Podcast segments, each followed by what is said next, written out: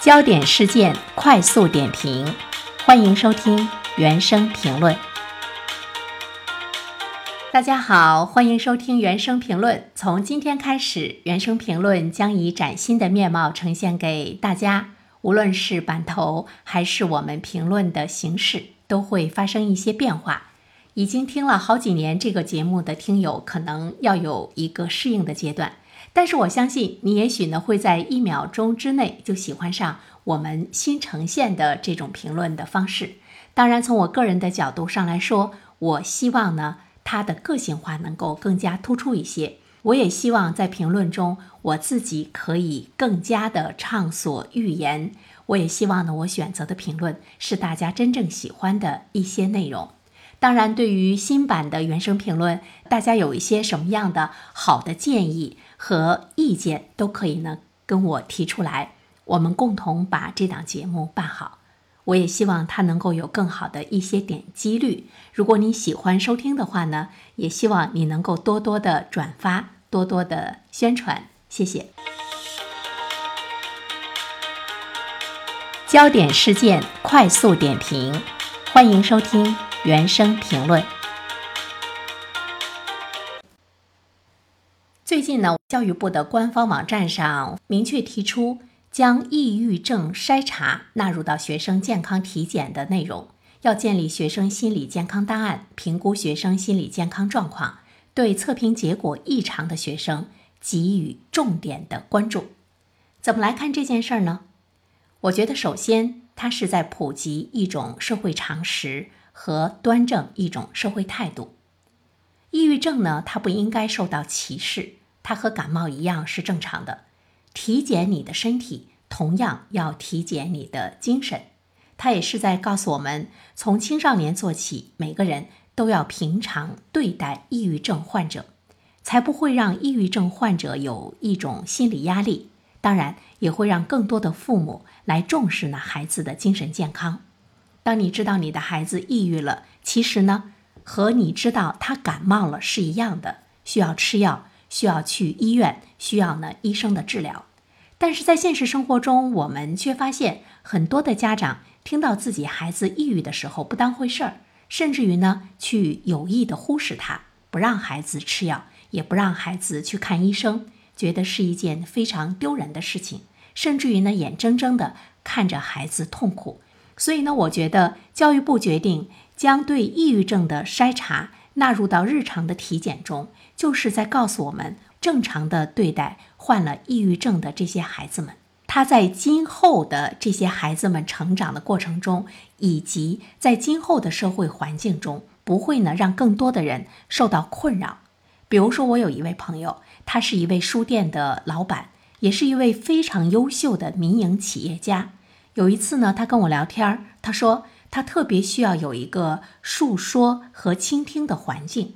如果呢有一个圈子，大家定期在一起，每个人都说一说自己的压力和困扰，这样的话呢就好了。我就问他，我说那你为什么不去找心理医生来进行排解和咨询呢？他说他的心理问题经常都是自己化解了。他说让他迈出去找心理医生这一步很难。他自己都知道呢，应该这么去做，但是呢，从心理上他又不能够接受，我怎么就去看心理医生了呢？所以他说他自己的问题经常自己化解，但是也有化解不了的。于是呢，我就跟他说：“我说我们女性会好一些，我们会找闺蜜来诉说。”他说：“对于男性来讲，这样的一种排解方式就是比较难了。”那我想，我们今天的青少年，当他知道他正常的去体检的时候，也要呢去体检他的心理问题，还有呢去体检他的精神状况的时候，那么在他未来成长的过程中，他就会觉得我的心理有问题了，这都是非常正常的，没有什么不好意思。所以呢，我觉得第一点，它是普及了一种社会常识，也端正了一种社会态度。那么第二方面，我想说的是。它是我们学校的一种素质教育，对青少年进行预防抑郁症教育，是实施素质教育、促进青少年全面发展、保障青少年身心健康的一项重要的工作。而且从学校的角度上来说，将防治抑郁症作为试点特色项目，对测评的结果异常的学生给予一种重点的关注。这样的话呢，就可以加大重点人群的一个干预的力度，将心理健康教育作为中学高等院校所有学生的一种必修课。这样的话，我们就会看到。我们的教育部门，它建立起了一个全过程青少年抑郁症的防治服务和评估的体系。这个呢，是一种科学的态度来应对孩子们的心理健康。第三点，我想说的是，它是需要我们的家长、老师和社会的一种重视和配合，才能够让我们的孩子真正的去重视它。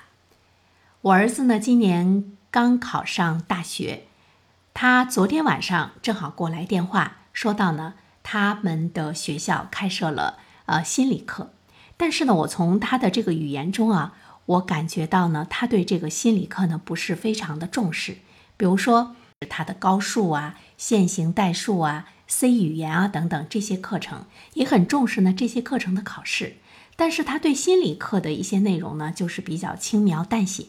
于是呢，我就问他。我说你为什么不重视学校给你们安排的心理课呢？他说我们同学大多不重视。他说妈妈，我很阳光，我很健康，我没有心理问题啊。我就对他说，其实并不是说任何一个此时健康的孩子，他在未来来说呢就不会遇到心理问题。